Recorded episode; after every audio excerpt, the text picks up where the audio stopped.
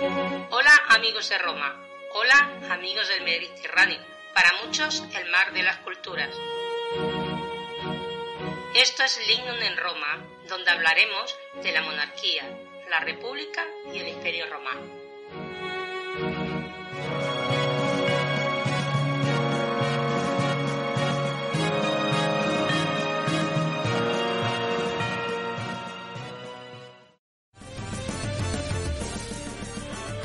Salvete, amigos de Roma. Soy Ángel Portillo y hoy hablaremos sobre las viae, las carreteras romanas.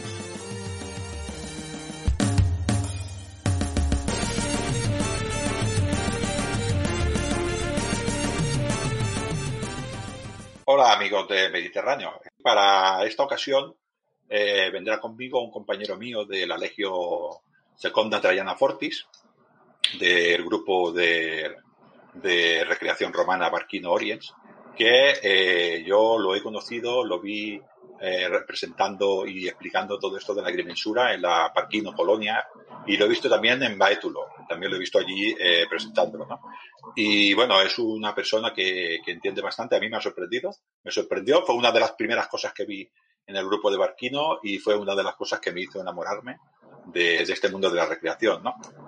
Eh, lo he conocido también luego en varios artículos en la revista de Histórica del grupo de divulgadores de la historia. También ha publicado en Stilus y en Nuevo Miliario también ha publicado. Ahora ya nos dirá él eh, de qué van esos, esos artículos, ¿no? Y le veo muy interesado en todo este tema de, de las PIAE, ¿no? Eh, Miquel, ¿cómo estás? Dime, dinos algo más de algo de ti. Buenas tardes a todos. Eh, pues nada, pues la presentación ya, ya la has hecho toda, Ángel, casi. Lo único deciros, pues que yo de profesión, muy historiador, muy historiador no lo soy, soy biólogo. Biólogo y encima, digamos que un poco reciclado, porque me dedico al análisis de datos, no, no a ir como un biólogo de campo eh, de, de, pura cepa. Así que sí, eh, eh, básicamente soy biólogo y de afición, pues historiador y apasionado de la historia antigua. Sí, sí, esto, eh, Miquel, ya lo hemos hablado muchas veces. Eh, el, hecho de que nos incorporemos, yo soy profesor de instalaciones electrotécnicas, tampoco tengo nada que ver con, con la historia. Yo, mi profesión es programar robots KUKA y robots ABB y robots Mitsubishi y programar autómatas programables Siemens y Modicon, Neden Electric. Quiero decir que nuestros mundos profesionales son, son diferentes a la, a la historia, pero somos recreadores también. ¿eh? Uh -huh. eh, tú recreas en el grupo Barquino, te he visto haciendo delictor muy bien, ¿no? En el colegio de Sí. delictores. Te he visto también de soldado, ¿eh? que Sí. te impresiona esta cara cuando pones cara seria, huyen todos los dacios. Eh, lo, lo que aportamos las personas que venimos de fuera es transversalidad.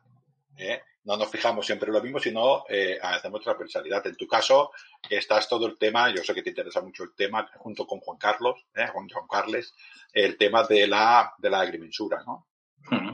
Sí, sí, efectivamente. Estamos ahí haciendo investigaciones sobre, sobre agrimensura. Eh, Joan Carlas en ese aspecto, digamos que es más senior que yo. Él es arquitecto, con lo cual domina bastante más de agrimensura que, que, un pobre biólogo que se inicia en el tema. Pero, pero sí, sí, estamos ahí investigando en, en diversos aspectos de, de la ingeniería romana.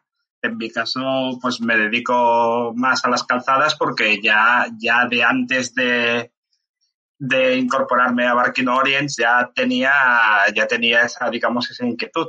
Eh, porque básicamente, como bien has dicho, en los artículos que, que había publicado en el Nuevo Miliario y en la revista Stilus, eh, de lo que se trataba era un poco de analizar eh, qué papel tenían las diferentes comunicaciones, digamos, en, en el caso de Panonia transdanubianas y en el caso de Britania, pues, digamos, eh, entre Caledonia y lo que era la Britania romana.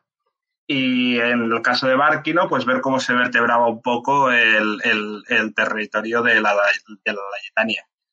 O sea que sí, sí, es un poco, ese es el ámbito de las calzadas en el cual me muevo. Nosotros, yo soy de Baétulo y por lo pasa la vía Augusta, ¿no? Y por Barquino también, ¿no? Que yo creo que tú eres de Barquino. Por Barquino también. Por Barquino entraba y tenía el ramal por fuera de, la altura de San Cugat hasta, hasta Martorell, lo que es ahora Martorell, que entonces era Adfines. Adfines, muy bien. Creo que, creo que eh, leí una vez estudiando el vino, el ayetano, que se ve que era de calidad, que en épocas, que en épocas eh, el Llobregat, el Rubricatum, creo que lo llamaban ellos, era navegable precisamente hasta allí. Eh, era, navegable y no solo navegable, sino que aprovechaban el río para bajar la sal de Suria y pagar la soldada a los legionarios, que eso para ellos era importante, con lo cual, sí, sí. pues, eh, Entre eso y las ostras de, de, la costa catalana, que se ve que tenían una fama también tremenda, imagínate. No, no, sí, por eso digo que eh, estas vías, todas estas vías se hicieron eh, para la comunicación, ¿no? Yo en el artículo este que escribiste en, en, en, de Histórica, creo que es en mayo de este año, no, en junio, en la revista de junio de este año, eh, de que es de construcción de vía interurbana, en la urbana. al principio de todo hay, hay una frase que me gusta mucho porque además nos, nos hace pie a lo que vamos a explicar ahora, ¿no? Pero es muy importante, dice, la vía Apia, en el 312 a.C., es la primera gran construcción viaria de la que se tiene constancia, financiada por el censor Appius eh, Claudius Caecus. Su finalidad fue la de aprovisionar a las legiones romanas de manera rápida y eficiente durante la Segunda Guerra Samnita.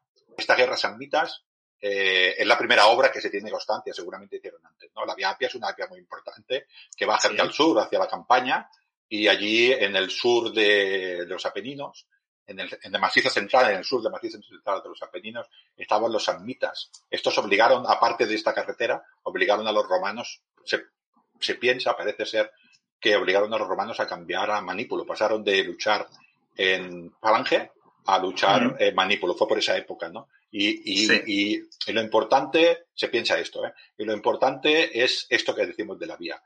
Eh, los romanos necesitaban eh, suministros y pensaron hacer eh, esta vía. Esto fue constante en, en Roma, ¿no? Ten en cuenta que, claro, en ese siglo la guerra en Roma no era como la guerra en el Alto Imperio, en el Principado, sino que era una guerra de más de, de, temporada, por decirlo así. O sea, la guerra la empezaban en primavera y se acababa a finales de verano, no había más.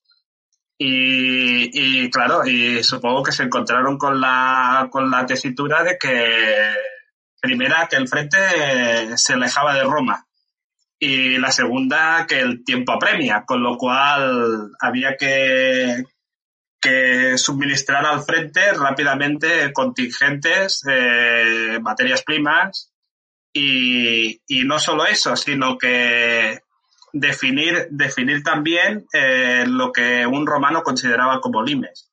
Era una, una vía de acceso hacia un territorio que no era romano, que era barbárico.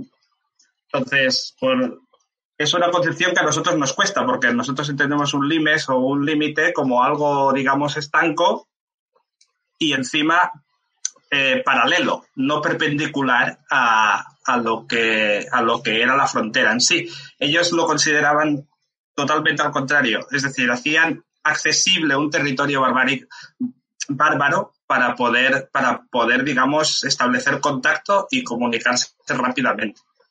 Eso al menos eh, lo que era la tardorrepública y lo que era el principio del imperio.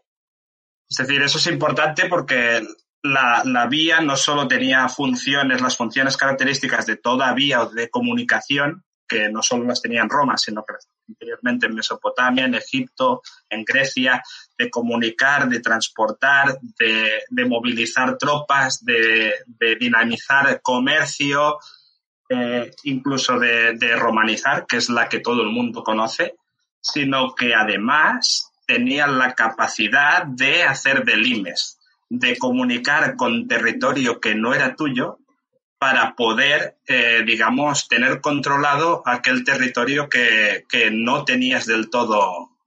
Eso, eso en las guerras samnitas se ve, pero se verá hasta, hasta bien entrado el siglo I después de Cristo.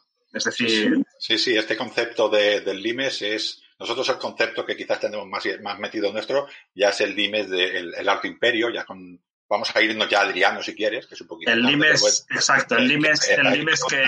Dijeron, este es, pero anteriormente no, anteriormente era ir expansionando y no, no era un término, era, era limes, que es, es, diferente el concepto. Era, era, un, era una frontera difusa. Una frontera difusa y además permeable. Roma podía entrar como, como los bárbaros penetrar. Es, era, sí, sí, sí, era curioso. Claro, es que esto, estas tropas de fronteras que tenemos ahora marcando el límite, estas tropas se crearon eh, en el Alto Imperio, ¿no? Con, con, lo, con todo el limes de, bueno, el Danubio, Renano, el muro de Adriano, ya lo está, ya, ya lo, muro de, muro de, el muro es para poner un límite, ¿no? Anteriormente no, no existía ese concepto. Ese, lo que decías tú, no teníamos tropas en la frontera, las tropas se formaban, la guerra, otra vez cada uno a su campo, y entonces el concepto de las cosas es, es totalmente diferente y a veces tenemos que verlo así. Es, es una, es una puntualización que me ha gustado mucho que hayas hecho porque la gente tiene que entender que la vida, eh, Roma en el siglo IV no veía las cosas eh, como en el siglo II después de Cristo, ¿no? Eh, no. Quizás el único diferente del siglo II, vamos a hablar bien de nuestro señor Trajano, este pensaba sí, que los ríos, los ríos Siempre hablaremos bien de él. Sí.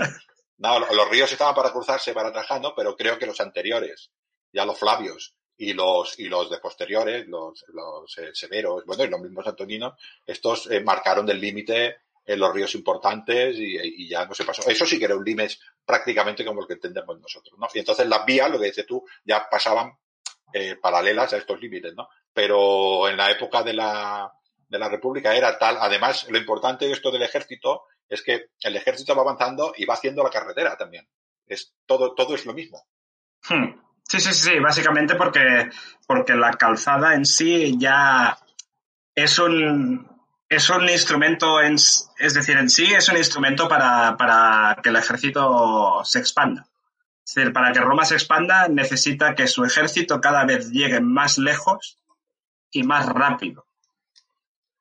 Y que esa retaguardia, digamos, suministre a las, a las, a las tropas velozmente y, digamos, sin ningún tipo de, de, obstáculo. Entonces, la, la manera de, de, hacerlo es exactamente esta, generar una red extensa de, de vías eh, organizada, evidentemente, jerarquizada, evidentemente, y, y que son los, los primeros e interesados en ellos el propio ejército.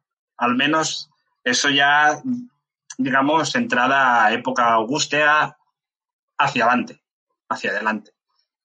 Sobre todo Augusto, Augusto tiene una tiene un digamos un papel importante en el en el en el en la digamos en el tener cuidado de, de, de poner una persona que se dedique exclusivamente solo a eh, mejorar y, y, a cuidar esas, esas redes de comunicación, que me parece que se le llama curator VIAE, si no recuerdo mal. Eh, espérate que te lo miro, que lo tengo por aquí. Mm, creo que sí que era curator. Era un curator, era, era, un, era un cargo creado por Augusto precisamente y exclusivamente para eso, para tener cuidado de las vías, que estuvieran en perfecto estado para movilizar las, las tropas, que era al final lo que, lo que interesaba. Otra, cosa también importante, eh, yo, para un poquitín, y nosotros que somos del mundo militar, eh, sabemos más o menos cómo se, cómo se hace, la palabra técnica es castralización, me parece, ¿no? Pero bueno, cómo se hace un campamento, ¿no? Y uh -huh. un poquitín para, para que la gente lo entienda, ¿no? Allí llegaba un hombre, decía que íbamos a hacer el tecumanos, aquí vamos a hacer el cardo, de norte a sur, el tecumano de sur a, de este a oeste. Bueno, luego nosotros los militares le llamamos vía pretoria, vías principales, pero bueno, una que iba de norte a sur, otra de sur a norte, y ahí teníamos unos profesionales en el ejército que eh, hacían estas vías, luego había la, hacían las vías paralelas, plantaban las tiendas, plantaban todo su, eh, plantaban todo, eh, todas las demás infraestructuras, uh -huh. fábricas, puertas y tal, ¿no? Este, este, estos profesionales que teníamos eran lo que hemos dicho, llegaban con las vías. Llegaban uh -huh. con las vías, ellos llegaban en sus campamentos, estaban en un sitio y luego ese terreno conquistado a Roma eh, también se tenía que repartir, entre comillas, ¿no? Y para eso estos especialistas ya los tenía el ejército. Esto se llama centralización, creo, ¿no? Sí, la, centuriación del, territorio a partir de, de, en este caso, un castro romano, de un castrum, eh, es, es, un proceso básico. Para entenderlo bien, eh, el mejor territorio para, yo creo que el mejor territorio para entenderlo bien es Britania. Britania, como sabéis, es, es una fuente inagotable de, de, asentamientos temporales romanos. Creo que es la provincia con más fuertes romanos de todo el imperio. Hicieron un montón de campañas, todas ellas más o menos temporales, porque evidentemente el tiempo en, en por aquellas latitudes no es demasiado bueno y, el terreno tampoco, porque es lodoso. Con lo cual, eh, las, las temporadas de campaña militar de los diferentes gobernadores de Britania eh, se basaban en, en columnas de, de legionarios eh, hacia el norte, hacia Caledonia. Y, en, esas, en esas columnas eh, eran como etapas de un camino de peregrinación. Eh. Era ir hacia el norte, ir construyendo vía y al final del día construir el castrum para asentar toda la legión. O sea, enviaban una avanzadilla que supongo o que creemos que, que era, un, era una unidad especializada en eh, ingeniería, evidentemente, debería tener su agrimensor o, sus, o su equipo de agrimensores con, con sus legionarios eh, para, digamos, abrir camino, eh, generar una vía más o menos estable para que el gordo después de toda la legión pudiera llegar y, que pudieran hacer el, el, campamento militar, en este caso estacional, porque por, las digamos por las inclemencias de, de, Britania. Pero, pero en ese aspecto es importante porque luego cuando vas avanzando hacia el norte o cuando vas expandiendo tu frente, eh, si consolidas tu retaguardia, esos, esos castros se convierten eh, luego, digamos, muchas veces en ciudades que hoy en día, pues aún existen, como pues, Asline, Londinium, como Londres, eh, como York, Boracum, como eh, Chester. Eh, hay un montón de ciudades, en, no solo en Britania, sino en muchos sitios que, que surgieron de, de un campamento romano y, y, como bien dices, todas tienen el, el mismo organigrama de, de, cuadrícula. Todos los romanos en ese aspecto eran muy cuadrados. Sí, sí. Eran muy cuadraditos. Eran amantes del triángulo rectángulo y de, y de hacerlo rectángulo en sí. Pues hacer, hacer una proyección ortogonal es relativamente fácil y supongo sí. que también eh, el aire sur-norte y bueno, y también el mundo religioso tenía que ver con, con eso sí. de los auspicios y el templum y la, y la, bueno, ya lo sabes, ¿no? Pero bueno, era, era todo bastante, bastante. Lo que quería decir es que estos especialistas que iban avanzando al ejército, que necesitan hacia las carreteras, estos especialistas ya estaban en el ejército y eran imprescindibles sí. para el ejército. Y lo que has dicho, iban avanzando y iban haciendo carretera. Y alrededor de la carretera eh, de la vía, pues se iban fundando pues eh, factorías, se iban haciendo posadas para recursos públicos, se iban haciendo eh, mulaciones, mansiones, bueno, se iban haciendo todo, todo un tipo de infraestructura que todo esto romanizaba. Y luego esto, estos soldados, yo estoy seguro que son los mismos, quizá al principio de la República no tanto, pero durante el imperio seguro que sí, estos mismos que pertenecían al ejército distribuían las tierras entre los diferentes, eh, por ejemplo, entre los mismos soldados cuando se licenciaban, y estas tierras luego, en unas unidades determinadas, eran las que iban pagando impuestos. Quiero decir que todo esto eh, también partía del ejército y, de, y, la, vía era una cosa importante para comunicar todo esto. Sí, sí, sí, era básicamente, era, era, bueno, era como un núcleo, el núcleo principal era el castrum y a partir de ahí, pues todo, todo nacía, nacía las, las vilas suntuosas del sur de Britania, por ejemplo, son parte de, de, la organización, digamos, del territorio, de la centuriación, eh, a partir de, de, un, de, un, de un campamento romano.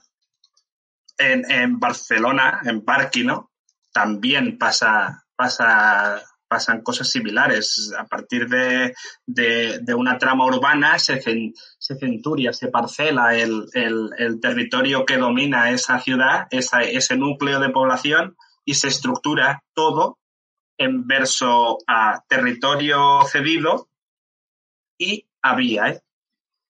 Es decir, cada centuria se, se, se, divide, claro, se tiene, que, se tiene que dividir. Pues, ¿cómo la divides? Pues mediante un camino, mediante una vía, mediante, mediante una, un, un sistema de caminos, en este caso cuadriculado, como la champla, y, y, y, que al final se ha demostrado que es la, la mejor manera de, de explotación del, del, terreno que tienes circundante a tu, a tu, a tu núcleo de población principal. Ya puede ser Barquino, ya puede ser un, ya puede ser, digamos, un, un campamento romano. Lo que pasa es que en el campamento romano sí que es verdad que luego surgían, eh, digamos, más, hay más variedad después de, núcleos que hay alrededor. Se, vinculan los vicus, eh, se vincula toda una serie de profesiones eh, relacionadas con la legión, eh, herreros, eh, madereros, gente, gente que es originaria del sitio seguramente y que los soldados romanos estaban interesados en que la gente también hiciera trabajo y les facilitaran un poco el, la vida dura de, de legionario. Sí. Sí, sí, si puedo tener un herrero que sé que me lo hace bien, pues, pues ¿para qué voy a hacerlo yo? Claro, sí, supongo que, bueno, supongo no, se, se sabe que las legiones estaban los inmunes, que eran estos uh -huh. especialistas, pero claro, yo me imagino que estos deben ser carpinteros, dijéramos, de, para que nos entendamos un poquitín de obra. Eh, para hacer una silla con un dibujo eh, bonito para el tribuno, pues seguramente haría falta un, un, obrero especializado. Y estos obreros aparecían en los campamentos que se formaban, en las cabanas, en las cabañas, sí, en, las canabaes, sí. justo, justo al lado. Estas canabaes, eh, llegaba gente más importante que decía, yo con estos mugrosos no quiero vivir, me voy a vivir un poquitín más lejos, lo digo así para que la gente me entienda, ¿no? Quiero ir más lejos y voy a hacer una, una ciudad un poquitín más bonita que de ahí han salido muchísimas, muchísimas ciudades, ¿no? Y luego, pues aquí el ejemplo para que la gente eh, sea consciente, aquí el ejemplo más importante que tenemos en la península es León. Eh, la ciudad de sí. León es de la Castralegio, de la Castralegio de la séptima Gémina, que estaba allí para vigilar la ruta de la plata y sobre todo las médulas, que estaban en Ponferrada, que había mucho oro. El oro siempre es importante. Eh, esto sí. y estaba distribuida por toda, ¿no? Pues para llegar hasta allí había que hacer una vía, ¿no? Y luego estas vías eh, se, se, encargaban de, de, repartir riqueza y de comercio. La vía Flaminia, por ejemplo, la vía Apia, perdón, que va, la vía Flaminia va hacia el norte. La vía Apia va hacia el sur y luego esta vía uh -huh. se fue, se fue hacia la ciudad de, hacia la campaña, fue hacia, bueno, hacia el sur de, de Italia y luego fueron saliendo, eh, otras vías. Estas vías, casi todas las vías, eh, creo que el término es evergetismo, ¿no? Es un cónsul, un cónsul, eh, seguramente para que, para ser recordado, eh, pagaba esta vía de su dinero, de su bolsillo directamente, y esta vía se iba construyendo en su nombre, ¿no? Y supongo también, no, que, no iba a decir nada malo, pero supongo que todo esto habría ya una subcontrata de una subcontrata, ¿no? Y una corrupción sí. una corrupción, ¿no? Esto, sí. ¿no? Sí, sí, sí, sí, sí, sí, sí, sí, sí. Roma, Roma yo creo que es la primera en todo. Al final, eh, fue la primera, la primera en, genera, en, generar un cuerpo funcionarial bastante importante, eh, sobre todo con Claudio. Y, y sí, inicialmente las, las, calzadas romanas, al menos en época republicana, eh, eran, eran, digamos, financiadas o eran, eran promovidas por los cónsules de, de ese año. Y por eso llevan muchas de las, de las vías itálicas que conocemos llevan el nombre de, de alguien importante de una familia, o la vía Emilia, la Flaminia, la vía Apia mismo, llevan el nombre del de, de cónsul que en su año pues dijo, mira, voy a invertir en hacer una vía y que me recuerden por lo bien empedrada que está. Básicamente. Con el tiempo, eso bien, bien no, no iba así, porque, claro, con, la, con el advenimiento del imperio, ya hemos dicho que, que Augusto puso empeño en ello, eh, institucionalizó un cargo que seguramente ya no correspondía a un cónsul, a lo mejor pues se lo daba su legado de, de la provincia de turno y este legado, pues como ya estaba un poco lejos o no, pues decidía que aquello era mucho trabajo y que, bueno, yo tengo aquí un amigo que lo va a hacer bien. Entonces, pues le cedía el honor de tú te llevas tu parte y yo le pongo el nombre. Que eso siempre pase, es que das muy bien.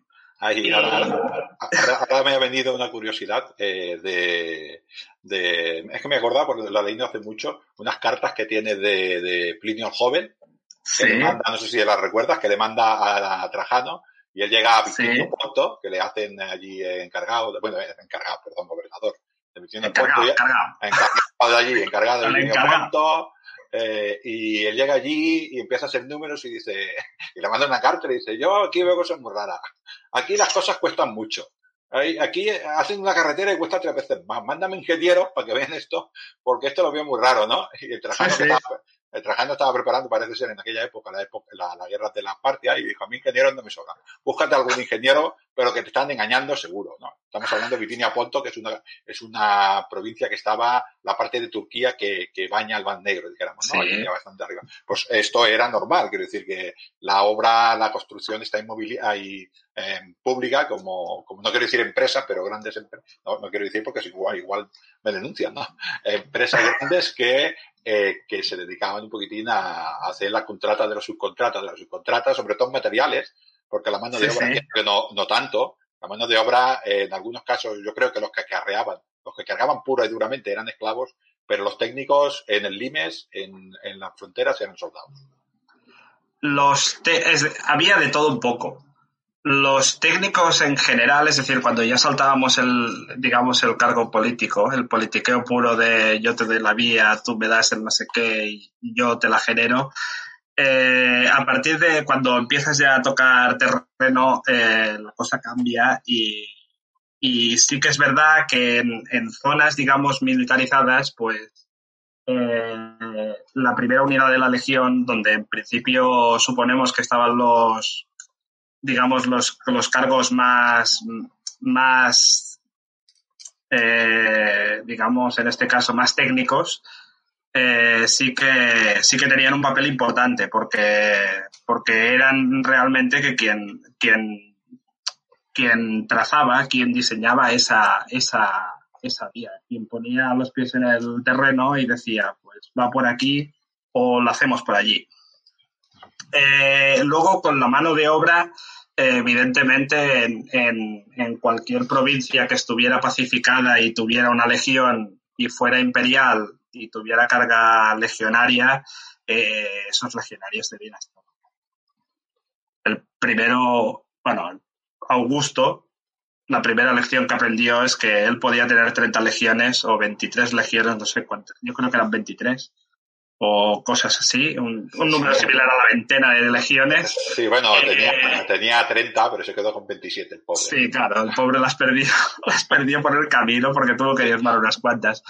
Pero, pero sí que es verdad que lo primero que aprendió es que de, en tiempo de paz debía, debía tener ocupados a sus legionarios porque mientras estaban ocupados no estaban pensando en otra cosa. Sí, no, además era, era mano de obra relativamente barata porque les tenía que pagar igual.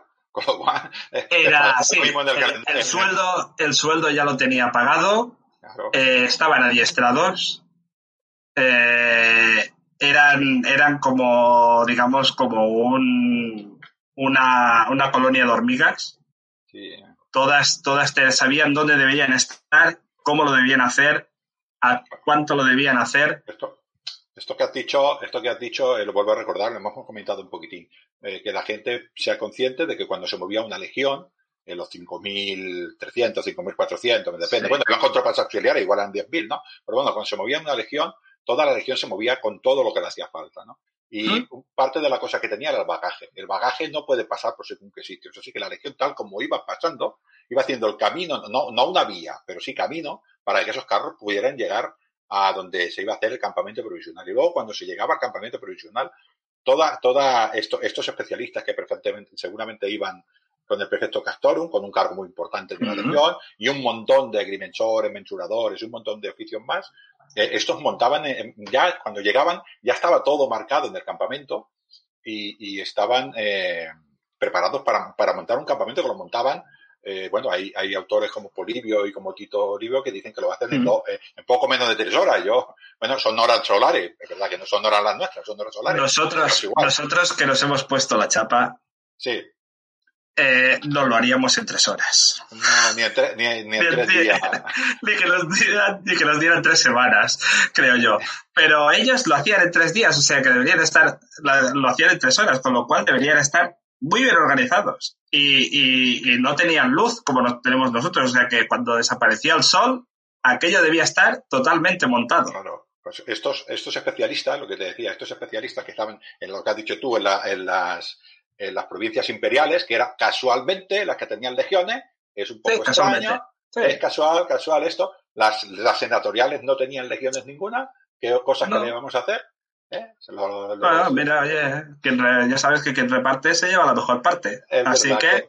Y repartió Augusto, pues ya ves. Repartió Augusto, pues me llevé Egipto y además las imperiales. Ahí ¿no? está, ¿no? Y entonces, eh, estos eran eh, los que construían, ¿no? Y entonces ellos, eh, supongo que, eh, bueno, si podemos entrar un poquitín, ¿cómo, ¿cómo, más o menos hacía? Yo me imagino que el primer paso, como siempre, era eh, enviar a gente que fuera, que fuera mirando por donde tenía que pasar la vía, gente que sabía por donde no tenía que pasar sobre todo, más que por dónde pasar, por dónde no pasar, porque la, la gente tiene que ser consciente que en, que en, España, por ejemplo, la 340 la había gusta prácticamente, la 340, que es la que viene por aquí por sí, la carretera, coincide, coincide, otro montón de carreteras que son... Coinciden un tanto por ciento elevado a la, a la propia vía Augusta. Pues esto lo primero que harían sería, supongo, con mirar, ¿no? Explorar el terreno, y luego pues ahí tendrían que ir desbrozando, antes, tendrían an que ir antes de entrar en, en ese tema, sí, que sí. entraremos en, en, breve, déjame aclarar también, Ángel, que la gente no se piense que solo hacían vías romanas eh, el ejército.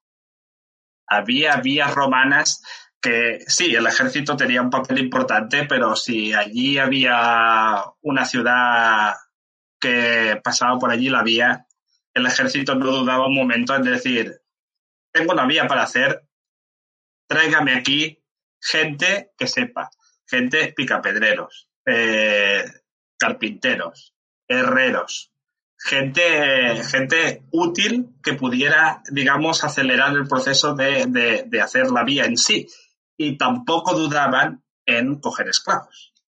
No, no vamos a ser ingenuos ahora y decir que el ejército, eh, digamos, hacía el todo y como eran los hombres ociosos, en época de paz, pues ellos se ponían y picaban todo. Seguramente eh, mucho del trabajo, digamos, durito, eh, lo, hacían, lo hacían diversos estratos de, de la sociedad romana, eh, muchos de ellos esclavos, pobrecitos. Sí, sí, no, y hombres libres obligados por el. Y hombres supongo. libres que seguramente pues tenían ese tratado de amistad con Roma y la ciudad pues cuando venía la guerra, igual que cedía tropas auxiliares, eh, cedía hombres para la construcción edilicia del anfiteatro o del teatro romano o del circo o de unas termas o de la vía romana.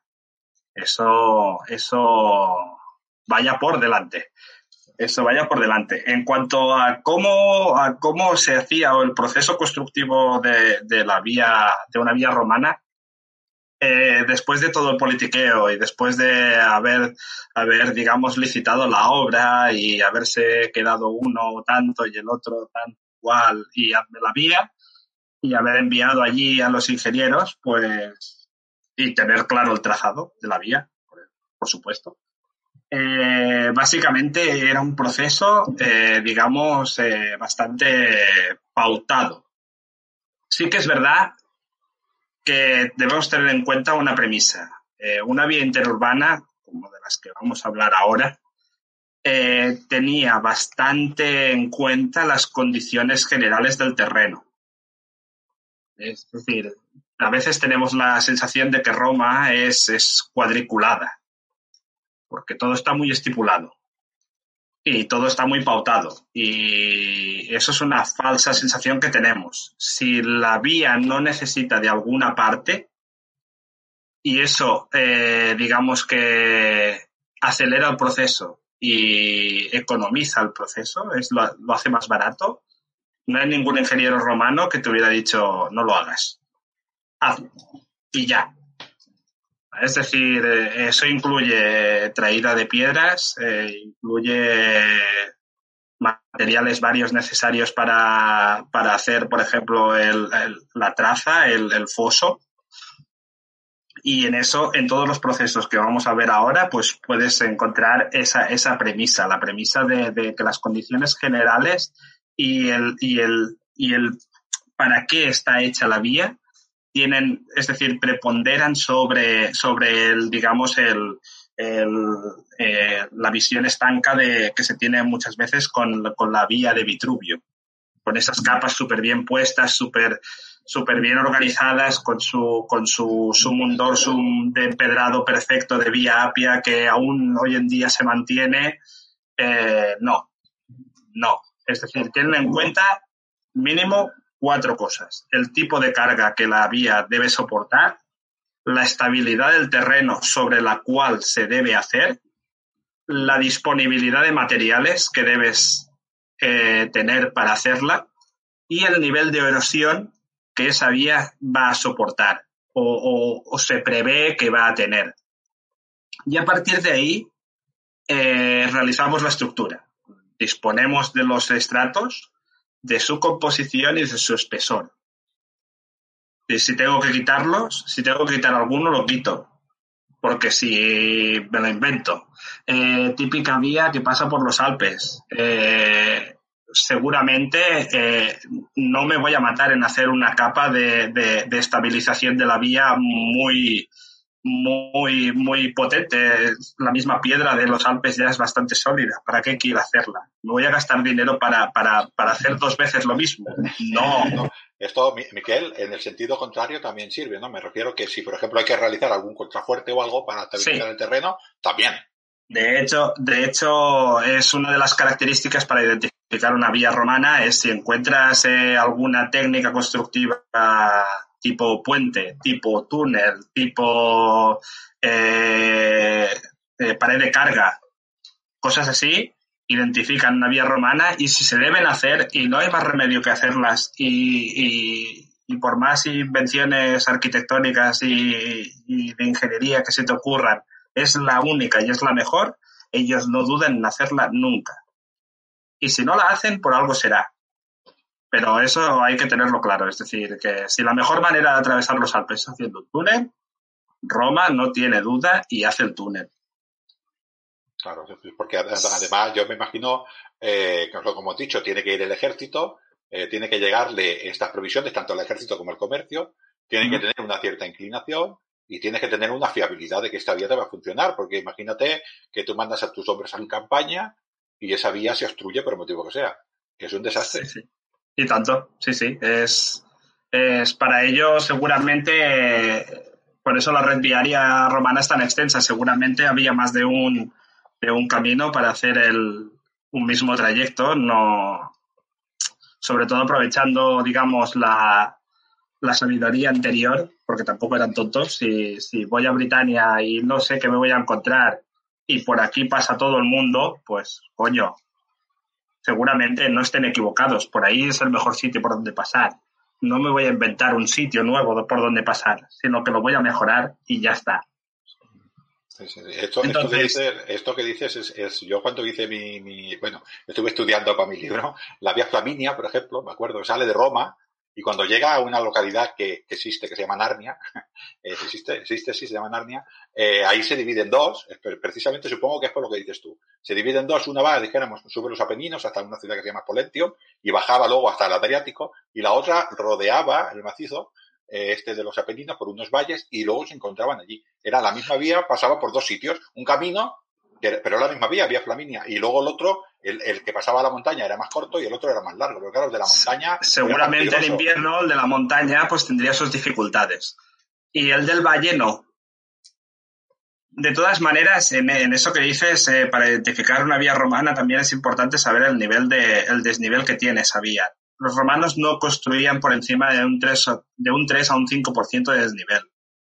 Básicamente porque, claro, sabían lo que, lo que llevaban y, y digamos, el transporte que tenían. Burros de carga eh, por encima de un 5%, la cosa se ralentiza mucho y, y no, no vamos bien, no vamos bien. Digamos que vamos para abajo. Es, claro, es tiro, es tiro animal, no es tiro animal. Claro, no tengo un motor que bajo a tercera, es un animal, el animal si se cansa hay que parar. Y si se cansa, pues eh, yo quiero avanzar un cierto un cierto número de, kilómetros, millas en su época, eh, en su época, ¿no? Y, claro, es muy importante. Todo esto hay que tenerlo en cuenta, ¿no? Eh, lo que decías también antes que has dicho, el rodamiento, la carga aquí, es que casi, cuando has explicado estos cuatro puntos, es que es prácticamente lo que se tiene en cuenta de una carretera moderna. Sí, sí, sí, no, no, yo, yo creo que hoy en día los ingenieros tienen en cuenta lo mismo que tenían los ingenieros de entonces. Es que nosotros, pues, utilizando algunas de las mismas técnicas que utilizaban ellas, ellos. Eh, lo único que nos diferencia es que lo hacemos con una tecnología, digamos, superior. Es una tecnología digital, ellos lo hacían analógico. Se equivocaban, tenían un bias que ahora a lo mejor es de 0,001 milímetros y ellos se equivocaban en un centímetro o en 15 centímetros. Pues, señor, yo lo hacía con una cuerda y con un medidor de ángulos y me equivocaba 15 centímetros en según qué cosas. Nosotros nos equivocamos menos precisamente porque hemos mejorado la tecnología, no porque hagamos, es decir, no porque utilicemos sistemas tecnológicos, digamos, diferentes, triangulamos igual que ellos lo hacían.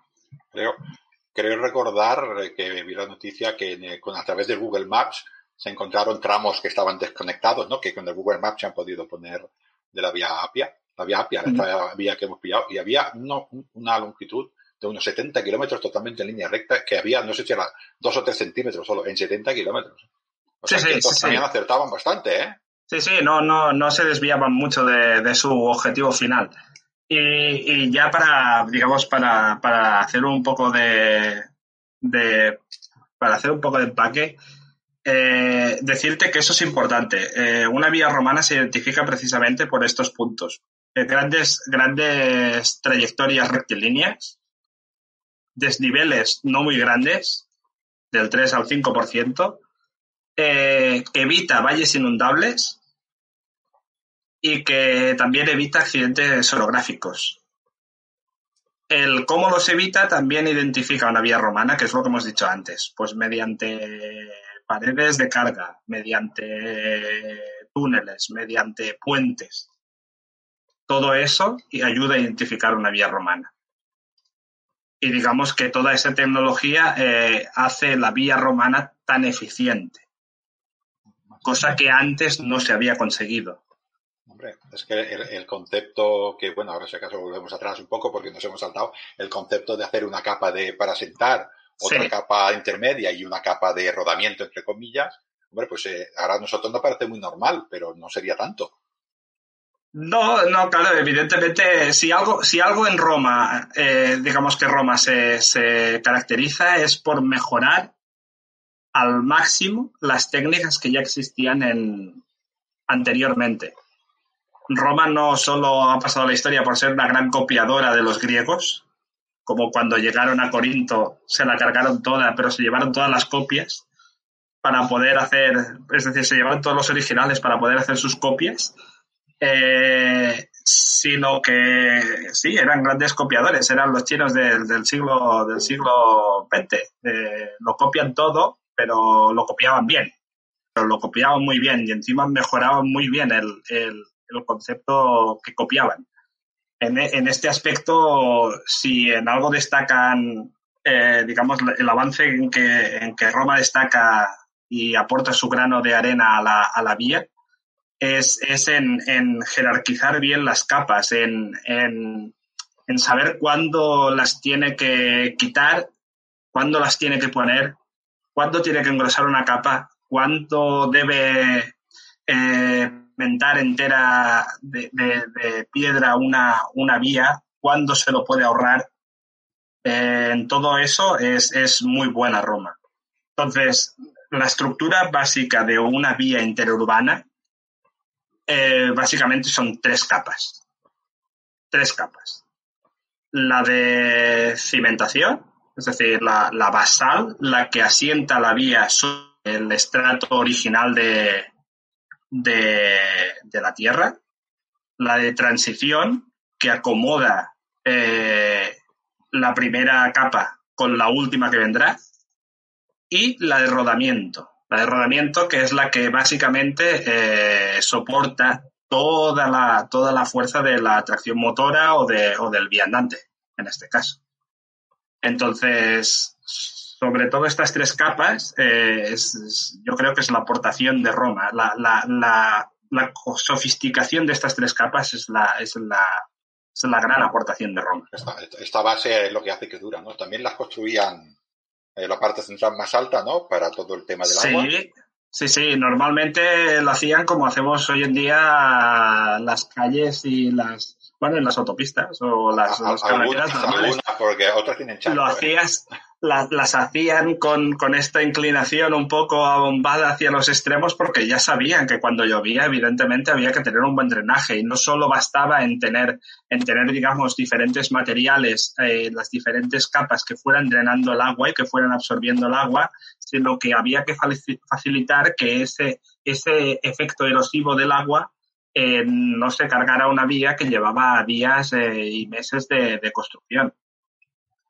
Esto, eh, para que vea la, la gente a, lo, a, la obsesión que llegaban, con lo que dices tú, de, de, de, normalización, que sí que es verdad que se adaptaban, pero, pero normalizaban. Eh, creo que fue, no me quiero equivocar, pero creo que fue Adriano, probablemente antes también. Eh, empezó ya a regular, a regular, los carros, dependiendo del tiro, la cantidad uh -huh. de carga que podían tener cada uno de estos cargos, de estos carros, perdón, y según qué animal, y qué anchura, mm. y qué batalla, qué distancia entre ruedas, precisamente para poder que estas vías fueran, fueran eficientes, ¿no? Porque claro, es, es importante eh, este, este tema. Ahora no me acuerdo exactamente, pero hay toda una tabla de, probablemente son de años. Yo que Adriano las, las reguló bastante bien. De hecho, no solo Adriano, sino que ya la ley de las 12 tablas, ya existe un apartado específico para saber, digamos, hasta el ancho que una vía militar debía tener. Era un carro para cada lado. Más o menos, sí. Sí, más sí, o menos, ¿no? sí, sí, más o menos. Ahora, ahora me pillas y te digo, pero creo que está en entre 2,4 a 4,9 metros, más o menos. Que es bueno. la vía, es la vía clásica. O sea, eso, eh, y, la vía, e incluso, eh. incluso prevé que en las curvas el ancho debe ser diferente porque, claro, el carro no pasa igual. Con lo cual, o sea, imagínate hasta qué punto se lo tenían mirado ya en, la, en principios de la República ya se recoge cómo debe tablas, ser una vía. ¿eh? Las 12 tablas que son las leyes fundacionales prácticamente de la República sí. que se casaron, se casaron. Eh, no sé si esa está la palabra. Empezaron a igualarse patricios y plebeyos, empezaron, ¿eh? es el origen de, sí. de igualarse y tal, pues ahí ya pusieron eh, esto. Hombre, es que es, que es, muy, es muy importante este, este tema. ¿no? Eh, yo, sí, sí. A, a Hasta me... ese punto llega la importancia de las vías en Roma. O sea... Yo quiero creer, creo creer que esta ley de las 12 tablas era muy importante. Esta anchura que ponía como mínimo la ley de las 12 tablas también era muy importante. Pero yo me estoy viendo a estos especuladores que igual le quitaban medio metro a estas carreteras. ¿eh? No quiero hablar mal de esta gente, pero seguramente todas las vías no tienen estas anchuras. ¿no? Sí, porque además, además habla de un ancho mínimo, o sea que del máximo al mínimo, claro, ahí, ahí, ahí puedes jugar, ahí puedes jugar un tanto por ciento. No, yo, y, y, luego, claro, hasta que no se regulan, porque en las 12 tablas no se regulan todavía los carros. Los carros se regulan después. Sí. Creo que es con, es con los, con los Julios. Yo lo sé de, de, de, Adriano, pero seguramente habría antes algún tipo, algún tipo de regulación, porque, por ejemplo, el mismo Julio César, en la ley Julia Municipalis, reguló un montonazo de cosas de, por ejemplo, el tráfico, y me extraña que ahí no haya nada, no haya nada de carros, ¿no? Pero bueno, es, es bastante probable, ¿no? Estas eran las sí. vías, eh, la, las vías dijéramos que conocemos, pero había otro tipo de vía. sí, otro había tipo otro tipo. Sí, sí, sí, sí. Normal. A ver, no, para saber el tipo de vías, eh, seguimos, do, a, a, ver, siguiendo los autores clásicos siempre, seguimos dos criterios. Uno es el, el, tipo de, el tipo de vía según la medida que tenía de ancho, y el otro es el, digamos, la característica principal que respondía esa vía. Básicamente, para, para hacerlo fácil, eh, si lo miras desde el punto de vista característico, digamos, desde el punto de vista más característico de la vía, una vía podía ser o se podía clasificar por su capa de rodamiento, que es la última, o bien se podía clasificar por su financiación, o bien se podía eh, clasificar por su composición. ¿Vale? En, la primera, en la de que se clasifican por las capas de rodamiento, luego tenemos la estratificación por dependiendo de qué medida tenía de ancho esa vía. Tienes las vías, los actus, los íter y los semitas en orden descendente. Una vía, por decirlo en nuestros tiempos, sería una autopista. Sería una autopista. Eso ahí eh, se permitía la circulación de dos vehículos a la vez. Dos vehículos a la vez, eh, por ahí pasaba mucha, mucha parte del ejército, pasaba, pasaba sobre todo el correo de Roma, sobre todo. Cursos públicos. Eh. Exacto. Y, y, era, era, era lo más en las vías romanas. Una vía era co coger la P7, me voy de aquí a, a Marsella. Y estabas en nada. Bueno, sí, a 30 kilómetros Claro, te pasabas unos cuantos días, pero ya estaba. Eh, y de ahí pasas para abajo hasta, hasta llegar al Semita, que, que tenía pues 0,3 metros y era un, era un senderillo. Donde pasaba como si te vas a hacer senderismo y, y pasas tú y no pasa nadie más. Existía la vía pública, la privada y las vecinales. Eh, la vía pública era porque era, era financiado por una magistratura pública y muchas veces coincidían con las vías militares, las que hacían los propios militares.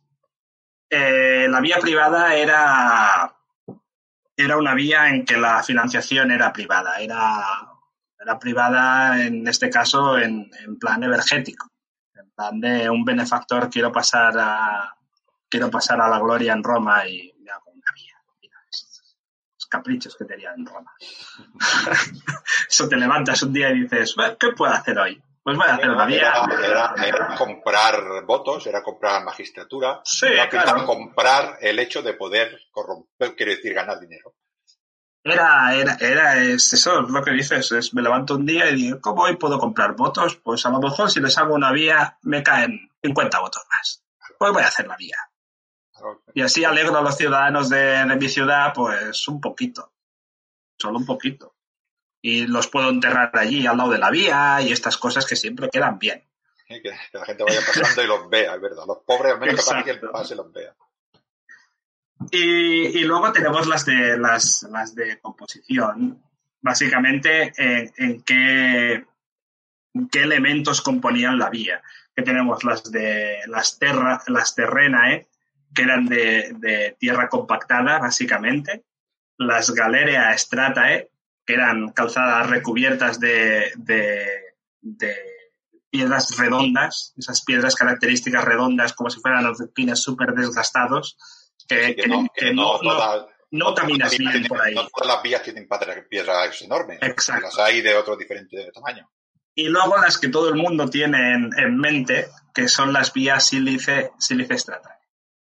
Las sílice stratae, stratae son las calzadas pavimentadas, esa es la vía, es la, es la vía por, por, antonomasia que todo el mundo recuerda de Roma. Lo que has dicho antes, ahora que me viene a la memoria, de que el cónsul era el que hacía la carretera, claro, es que el cónsul era el que tenía el imperium sobre el ejército, y es que es todo lo mismo. Lo cual, o sea, claro, tenía el imperio, tenía el Cum Lauren y tenía, bueno, los pretores también, pero normalmente eran los cónsules los que, los que tiraban adelante el ejército, y ahora todo lo mismo. Luego con el imperio cambia un poco, ¿no? Pero sí. es que tenemos que entender que para ellos era lo mismo, que no, Sí, sí. no había una diferenciación, ¿eh? Igual que otra cosa, por ejemplo, también de lo que hablabas del ejército, eh, lo que la, la, gente salía, lo que decías tú, hacía una campaña de seis meses y era un campesino. Dejaba el arma y se iba a segar el trigo. Era el mismo oficio para él, ¿eh? O sea, él decía, yo soy campesino, soldado. Y luego y volvía. Y luego volvía y decía, ¿y ahora qué te toca? ¿Qué estamos ahora? O sea, ahora me toca sembrar. Y mañana, ah, matar a San Mitas. Y iba, y este, Exacto, sí, sí, sí. Cada seis meses cambiabas un poco de, de tercio. Bueno, a alguno le costó un poco más, ¿eh? ya, pero bueno, sí, al principio sí, era así, ¿no? Esto, esto, estas vías, eh, evidentemente, lo que hemos dicho, ¿no? así para resumen, la, las viae pues eran dos carros, para que nos entendamos, el uh -huh. otro que era el Actus era un carro en un sentido, El íter era para, para personas y el, sí, el íter era para... lo que has dicho tú y el Semita era, era para hacer senderismo. Bueno, esto, eh, yo otras ciudades no lo sé. Nosotros estamos muy condicionados, ya en un programa que tengo del Ignom en Roma, de mi, de, de eh, ya hablo de que estamos muy condicionados por Pompeya y nos pensamos que todas las calles de Roma, por ejemplo, pero hablando dentro ya de las ciudades, eran iguales que las de Pompeya. Y eso no es cierto. Pompeya es una ciudad bastante nueva, eh, romanizada de una manera bastante nueva, que la hizo Sila. Y es, bastante lujosa. Y es bastante lujosa. Y Roma es una ciudad antigua que se fue haciendo sobre lo que había y, vías, vías, vías de dos carriles dentro de Roma habría muy pocas. Vías de dos carriles dentro de, dentro de Roma había las principales vías que salían hacia el resto de la península itálica, básicamente. Y punto. Y punto. Y con la reorganización de Augusto de, de, de las regiones de la propia, de los barrios de la propia ciudad, eh, sí que es verdad que esas vías quedaron incluidas dentro de, lo que era el entramado urbano. Pero a partir de ahí todo el resto son, son digamos, eh, categorizaciones inferiores de lo que, de lo que era una calle romana.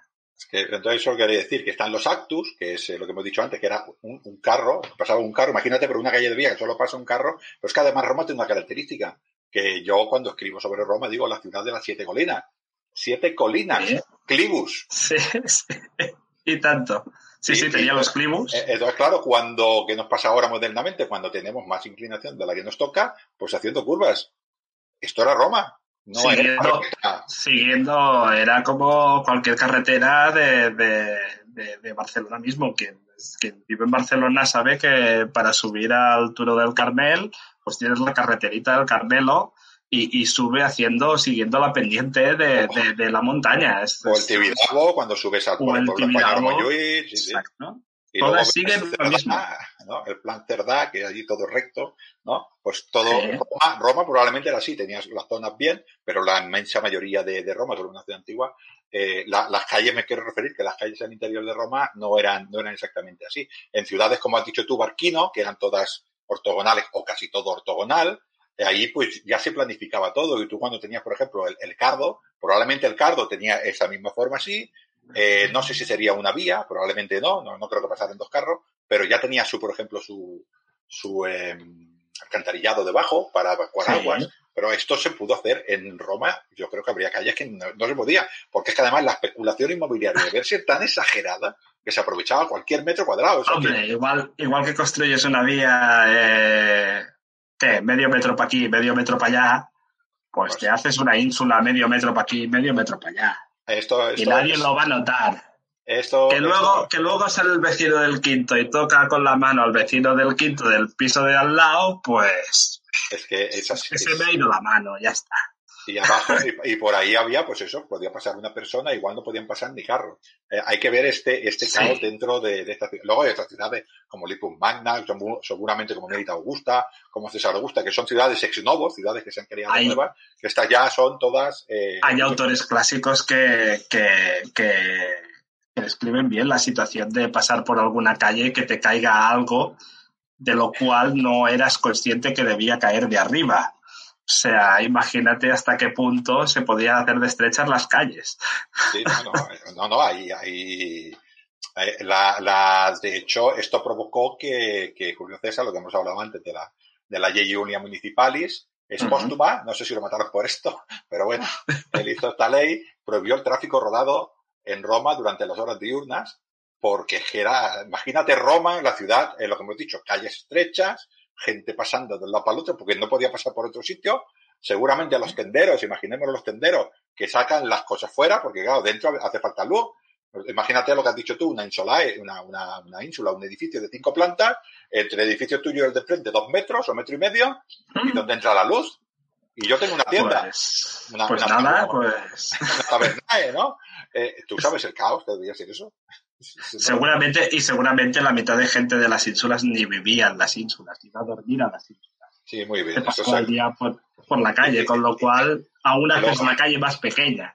Luego te vas para el norte, te vas a la Puerta Salutalis, te vas al campo de Marte y te encuentras allí la Vía Flaminia, dos carriles, debería ser. Sí, sí, sí, debería ser de, sí, la, la, imagen debería ser dantesca. Debería ser muy chocante eh, pasar de un barrio como el Trastevere a... Al Trastevere, o cuando pases al Trastevere, sí, pero fuerte dice Emilio, ¿no?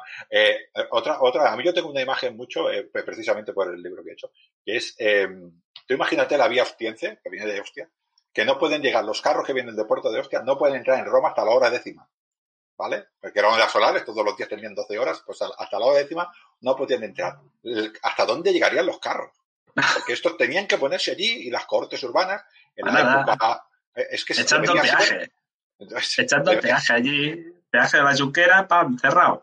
Debería ser, pero, pero por todas, vía Flavinia, Trigemina, que estaba al puerto de, de, de Emporium, de Puerto Fluvial, pero es igual, toda la vía latina, todas las vías, todas debería ser una, una cantidad de carros y luego, esto que ha dicho de los autores clásicos debería estar muy exagerado. Llegan las 10 de la noche, que la gente estaba en la calle, la gente se va a dormir y entran los carros.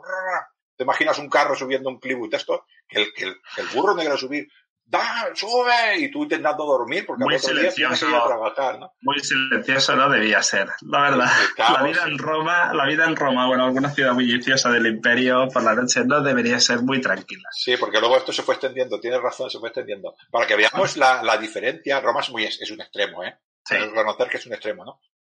Y luego lo que, lo que, debería haber tantas calles sin salida también en Roma. Es que debería sí, ser. Sí, sí, había unas cuantas de esas. En, en, la serie de Roma ya, ya hay algún episodio en que Tito Pulo y Octaviano hacen algún favor ahí a, a, su amigo, a su amigo que. El Aventino tiene muy mala fama que no se lo merece.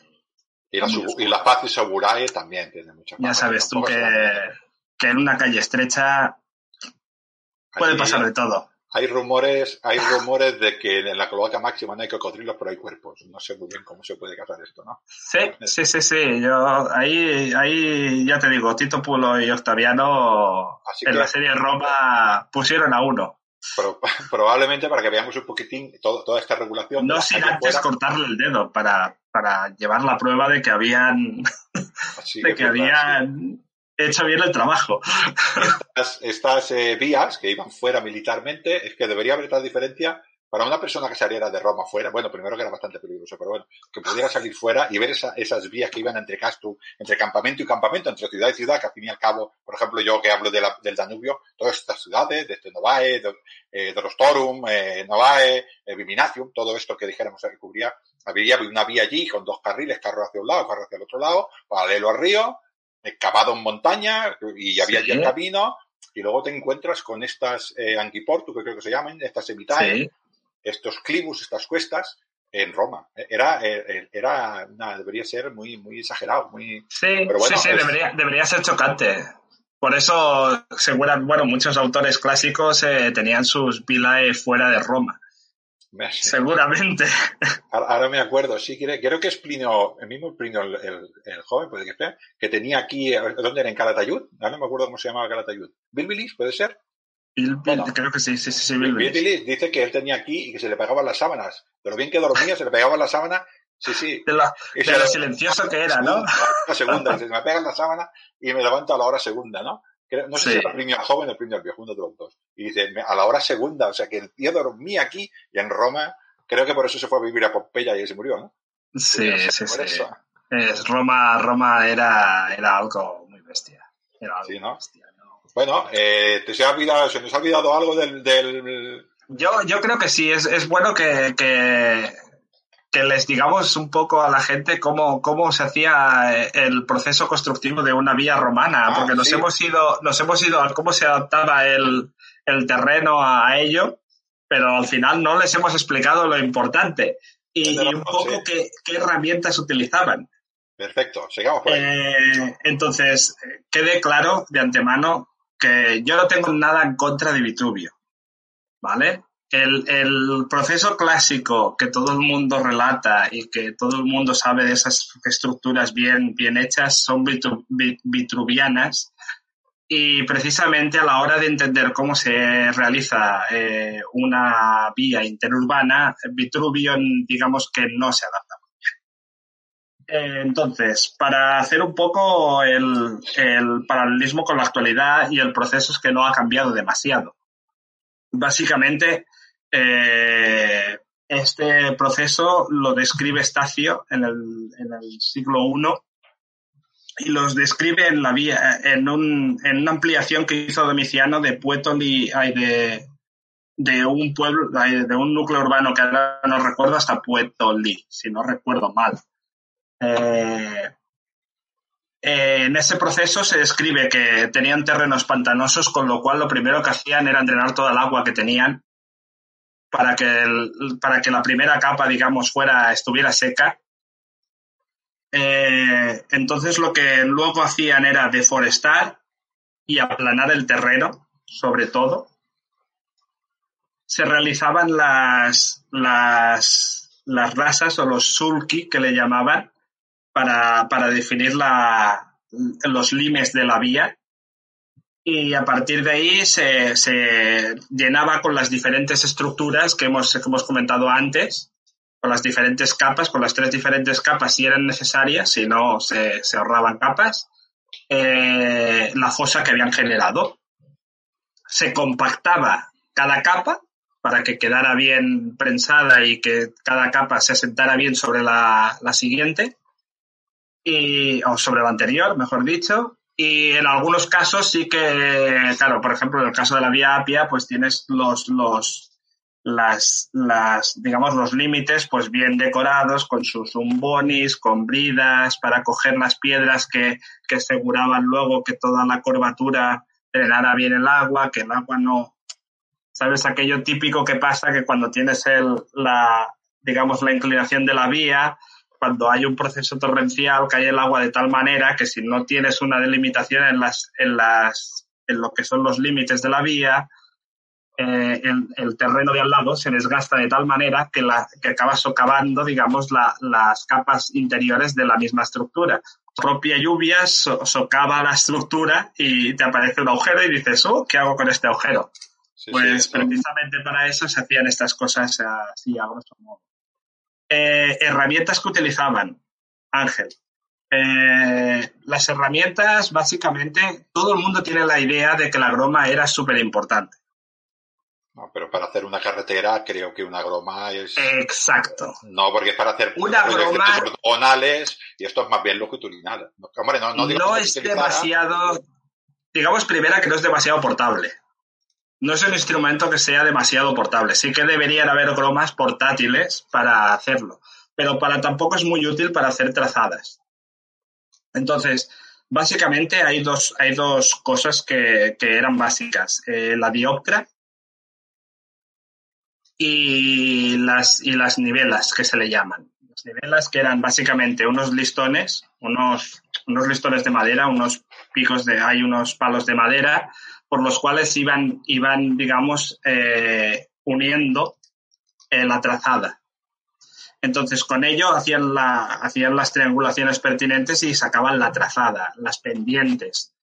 Eh, y a partir de ahí pues teníamos, digamos, los, las herramientas más, más mecánicas como la dolabra para deforestar o, todo tipo de herramientas para poder cavar la tierra, la picota, eh, herramientas que hoy en día tenemos. por ejemplo, la hoz. La hoz también la hacían servir para poder deforestar todos los todo el terreno que, que, que tenían. También podían utilizar una herramienta que se llama corobate para poder definir trazadas rectas eh, largas. El corobate es un elemento bastante útil. Poco portable también, porque depende, si tenemos que hacer caso de Vitruvio, eh, nos sale un corobate que, claro, no lo ponemos ni en el parking de casa. Es bastante bestia el corobate que Vitruvio nos define. pero, pero básicamente que definirá alguno en concreto, pero eso, eh, al fin y al cabo, el tamaño, ¿no? Esto es el nivel, ¿no? El corbate. Sí, sí, el corbate lo que te da, lo que te da es, digamos, te, permite hacer una línea recta a larga distancia. No sé si eran 70 metros o, algo así. En territorios como la Galia, en que tienes planicies grandes, el corbate y, además este es un territorio romanizado y, digamos que no hay frente militar posible cerca, el corobate seguramente en más de, en, más de una ocasión se utilizaba para definir grandes líneas rectas. seguro. Pero, pero sí, es una, es una herramienta que se tiene, que se puede utilizar en caso de necesidad. Una cosa que es súper importante, y, y con esto creo que acabo el tema de las herramientas, es un aparato que se llama el odómetro. El odómetro es un, es un invento egipcio, si no recuerdo mal. Eh, los egipcios ya conocían el odómetro y para los que no sepamos qué es esa palabreja, eh, básicamente es muy fácil. Es un cuenta kilómetros. Ahí está. Un cuenta kilómetros. Un cuenta kilómetros a la vieja usanza. A, a lo pulgarcito. Eh, tiramos garbanzos y vamos avanzando. Y vamos viendo cuántos garbanzos hemos tirado. Eh, el mecanismo es básicamente con, con un, un, depósito de piedras en las cuales eh, se transforma una rueda superior en una rueda inferior, con lo cual el movimiento del mismo carro va soltando piedras. Y al cabo de tantas piedras tú sabes que tienes una milla. Con lo cual defines, una vez acabada la estructura de la vía, defines cuánto de largo es la vía. Y plantas el típico mojón o miliario. Que, por cierto, este mojón mide dos metros. Que el mojón depende de, depende de la importancia, eh, digamos, de la importancia que se diera al benefactor, pues tenía allí la distancia, eh, cuánto quedaba hacia cerca el núcleo anterior y el núcleo posterior de la vía, eh, si lo había hecho Caracalla o lo había hecho Tiberio o lo había hecho el hijo del vecino, y lo bueno que era ese hijo del vecino, porque además se ponían hasta esto lo hizo Caracalla, ahora que recuerdo uno, esto lo hizo Caracalla en su 33 consulado, por ejemplo, o en el 20 no sé cuántos, o, bueno, el 20 no, pero en el tercero. ¿Vale? O sea que además se ponían allí todo el título entero. Que siempre va bien recordarte cada, una, cada milla romana que tú allí estás, pues no se te olvida quién manda muy bien, me ha hecho mucha gracia porque has dicho quién ha hecho la vía, ¿no? ¿Quién la ha hecho? ¿Quién la ha mandado Bueno, ¿quién la ha mandado a hacer? Vale, vale. ¿Quién la ha mandado a hacer? Luego, no, seguramente ni ha puesto el dinero, casi. Todo, todo esto, eh, además es importante, esto que ponga la distancia. Había una columna, ahora no me acuerdo, que estaba en Roma, que era un poquitín como la... No me acuerdo el nombre. Es, mira, la tengo aquí. La tengo aquí. creo, que es, creo que es el Urbicus Urbis. Ah, muy bien, que es el... el, el es el, punto áureo, el, el, kilómetro cero, es la, la, Puerta del Sol. Muy bien. Era, era muy importante, quien había hecho la carretera pues no tanto, pero cuando iba una persona, lo que dices tú, del curso, del curso público, cuando era un funcionario, dijéramos, que llevaba una misiva, o un funcionario imperial que iba en alguna misión con salvoconducto imperial o lo que sea, eh, había por las carreteras, había un tipo de, había unos tipos de posadas, unas mansiones, ¿Sí? Y había unas estaciones de intercambio, unas mulaciones, donde sí. se cambiaban caballos y tal, ¿no? Bueno, estas estaciones dependían de la ciudad que estaba allí cerca. Entonces, para el soldado era muy importante saber, para el soldado o para el funcionario, le era muy importante saber quién le iba a pagar la estancia, porque no se la pagaba él, se la pagaba el pueblo de al lado. Hombre. Parece una tontería, pero ojo. Recordemos, recordemos que en Roma, evidentemente, el ejército se movía, pero el ejército no pagaba ni un duro. Muy de... Si tú movilizabas tus tropas hacia la Dacia, eh, la Dacia corría con los con los gastos de, de, manutención del ejército y toda la corte imperial si iba el emperador. Hombre, ahí está. Hombre, claro, a gastos pagados. Creo que todavía. Hombre, claro, es, es, pues si estoy en casa, ¿no? Claro que sí. Salgo de Roma y me voy a. A la Dacia. Pues eso es casa mía, pa. Pues sí. Esto es, es, cierto que hubo quejas de algunos pueblos, dice por aquí pasan Sí, algunos sí, oye, te estás pasando, no me lleves 20 legiones, tráeme solo. Eh, imagínate, imagínate la, la, visión, eh, eh, Miquel, de una ciudad medianita que no sabe si va a triunfar o no va a triunfar, que le pasa una vía, una vía de esta, la que sea, por ejemplo, ahora me voy a, me voy a inventar un sitio, eh, por ejemplo, Macedonia o la Tracia, que le pasa la vía militaris, sí. y, y allí, por su pueblo pequeño, pequeño, nada, dos mil personas, y pasa una vía, le colocan allí una mansión y dos mulaciones, y otra mansión y dos mulaciones, y, van, y por allí van pasando gente del ejército, y aquel se planta en aquella mansión y dice, dame de comer. Y aquel, Y le que soy del ejército, ¿no? Debe de comer que soy del ejército.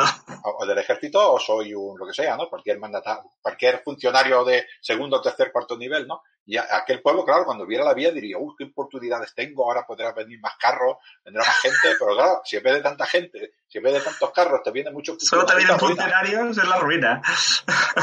es la ruina, sí que es verdad, sí. Y además no había alternativa, porque pasaba, pasaba el ejército, además te decía, ¿cuántos hombres tiene? Hombre, que estamos ahora en época de cosecha, cosecha, nada, aquí a trabajar. Sí, sí, pasaban y, trabajabas entonces para el ejército, porque evidentemente si tenías que alimentarlos cada día, eso, eso era sí, luego, luego, se intentó arreglar un poquitín con los prados, que el ejército tenía unos prados para sembrarse el mismo y tal, pero bueno, esto es otra historia, ¿no? Creo que hemos, aparte de despistarnos alguna vez, eh, Miguel, Eso nos viene de serie. Sí, la verdad es que sí, ¿no? Eh, nos hemos, eh, hemos tocado más o menos los puntos que había. Eh, todo se puede extender más, pero es lo que tiene estos formatos, ¿no? Hablar de las vías romanas, de un imperio que duró, si no vamos al imperio romano de, de Oriente, estamos hablando del siglo XV y empezó en teoría al siglo VIII antes de Cristo, pues estamos, hablando de 22 siglos y claro, en una hora y media, una hora y, no da, una hora y cuarto que llevamos más o menos, no da para tanto, ¿no? Pero bueno, más o menos eh, creo que, queda claro esto, ¿no? Que el ejército era el que avanzaba las vías, luego ya el terreno romanizado, pues ya todo esto se diversificaba un poco más, en los límites seguramente siempre era el ejército con, con los eh, trabajadores locales y los diferentes tipos de vías, que estos se adaptaban bastante. A, que, como es lógico, porque en el Danubio, por ejemplo, ahora que me acuerdo, creo que lo has comentado, en las puertas de hierro, eh, allí picaban en la pared. Allí Trajano envió unos cuantos esclavos a picar pared y, a poner y a poner un, poco un caminito de, de, madera para que la guardia pudiera hacer la guardia digamos tranquila directamente. Sí sí porque no, no, había no había sitio material para poder yo entiendo yo entiendo Trajano porque para poder controlar digamos otra otra de las vías que otro día podemos hacer podemos podemos hablar de ellas las vías fluviales Ah, hostia, Básicamente, ese, ese, ese Iron Gate o esa puerta de hierro no solo controlaba, digamos, el otro lado de, del territorio más allá del Danubio, sino que vigilaba que el, transporte fluvial entre los diferentes puntos del Danubio eh, fuera estable y fuera, digamos, seguro. Sí, sí, pues es, me, me gusta el reto este. Eh, hay que tener en cuenta que las vías fluviales eran las autopistas realmente, ¿no? Las vías romanas eran importantes, pero es pasa como ahora. Eh, una vía, para que me entendáis, o una carretera, tenemos un tráiler, pero en el mar ahora mismo tenemos containeras de miles y miles y miles de, containers, ¿no? Barcos. Pues eh, ah, tenemos que hacer la referencia que un, un río era esto.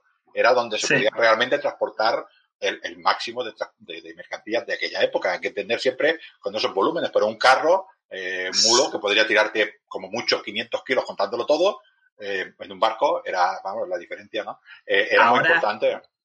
Ahora nos vamos a tirar un poco piedras sobre nuestro terreno y decir que el transporte terrestre en el cual se basaban las vías romanas era lento e inseguro. Había mucho ladrón por ahí suelto y era lento e inseguro. pero el transporte marítimo y el fluvial era económico y rápido. O sea que a pesar de que los romanos hicieron entre 90.000 y 120.000 kilómetros de redes públicas, de redes viarias, eh, no debemos perder eso de vista, que, el transporte fluvial y marítimo era la base de, una comunicación rápida y veloz, al menos entre, entre, entre lo que podía unir un río, que era importante. En este caso porque eran los límites del, eran los límites del imperio, los grandes ríos de Europa, de Europa. Sí, hombre, es que el Danubio es un río muy grande y tiene zonas de un medio de ancho, ¿eh? Y el, río no es ancho, pero es importante. En el Danubio tenía Roma dos flotas, la Panonia, la Panonia más al norte, más arriba, perdón, eh, y, la, y, la, Flavia Moésica, pero en el en el Rin también tenía una, creo que estaba por Castrapretera, por ahí al lado. Sí, sí, tenía la Clasis. Claro, la Clasis, ¿no? Renana. Eh, decir que poca, poca broma, ¿eh? O sea, que era, eran muy importantes los ríos. Eh, una de las cosas, bueno, ya, no, porque si no nos liamos. Pero, y, cada, vez, y, cada vez, y cada vez adquirirían más importancia porque evidentemente ya hemos dicho que el concepto del IMES con, con el avance del imperio iba a cambiar, se volvería más paralelo en vez de más perpendicular como eran sus inicios, y ese transporte, digamos, entre, entre fuertes, entre Castra, eh, situados en, el, en, los límites del imperio, eh, se establecían básicamente por, por, vías fluviales. Sí, eh, sí que es verdad. los grandes transportes eran así. Ahora sí que es verdad, supongo que, que todo el mundo es consciente que, por ejemplo, si entre, entre Baétulo y, o entre Barquino y Tarraco estaba Vía Augusta, eh, era, el comercio era muchísimo más fácil, aunque sea a pequeña escala, que el comercio entre dos ciudades que no tuvieran ninguna, que eran sendas. Entonces, esto es, esto es evidente, pero claro, los grandes transportes pasan como ahora, van por mar. No vamos a quitarle la ilusión a la gente. Esa imagen del ejército pasando por una vía augusta con todas sus caligas eh, eh, repicoteando en, en, en, esa, en esa calzada pavimentada perfectamente. Y dejemos que la gente se quede con esa imagen. Le voy a quitar la ilusión a la gente cuando pasaron por aquí las tropas de verdad, que eran los Escipiones y compañía y Pompeyos y Sepronio y toda esta gente, la vía Augusta no estaba hecha todavía. no, eso es verdad. Tenía otro nombre. El pobre, la pobre, sí, aún no. Así que, bueno, eh, pues bueno, ya que me ha dicho, ya que me ha retado este, este hombre sobre los vías, sobre las, eh, eh, las, los ríos y toda la comunicación que, que evite esto, es importante porque lo que comentaba antes también, por ejemplo, de Rubricatum. a los ríos eran muchísimo más caudalosos que ahora, esto es importante. ¿eh? Sí. Con lo cual, el comercio, el, el Betis, ¿eh? el río Guadalquivir, ¿no? Eh, era la Bética, definía toda una provincia y era la más rica de, de, de España. De, Con lo cual, sí. los ríos eran muy importantes. Eh, pues bueno, eh, ya seguiremos con Miquel, que veo que se ha mojado y él mismo se ha pillado los dedos. Yo quería engañarlo, pero él se ha engañado. ¿no? Bueno, Mierda, me has pillado. es te he pillado. Bueno, y ese tema no lo tengo yo muy fresco, pero... Pero bueno, podemos hablar de los ríos en cuanto. Nos lo ponemos a mirar, que lo que se trata de tener lo que hemos tenido una conversación. Hemos tenido un tema para hablar, pero al final eh, hemos tenido una conversación y nos hemos ido de un sitio para otro. ¿no? Eh, como siempre acabo mis vídeos, siempre digo eh, hasta otro audio, amigos de Mediterráneo. Adiós.